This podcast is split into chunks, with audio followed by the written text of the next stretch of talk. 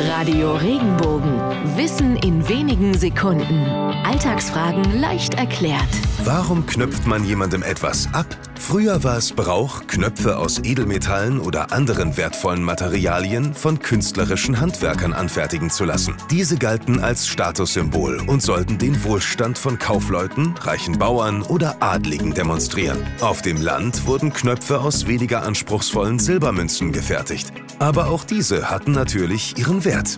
Kam es auf Handels- oder Landstraßen zu Überfällen, wurde dem Besitzer nicht nur Geld, Schmuck und Waren gestohlen, sondern auch die wertvollen Knöpfe. Sie wurden ihm sprichwörtlich abgeknöpft.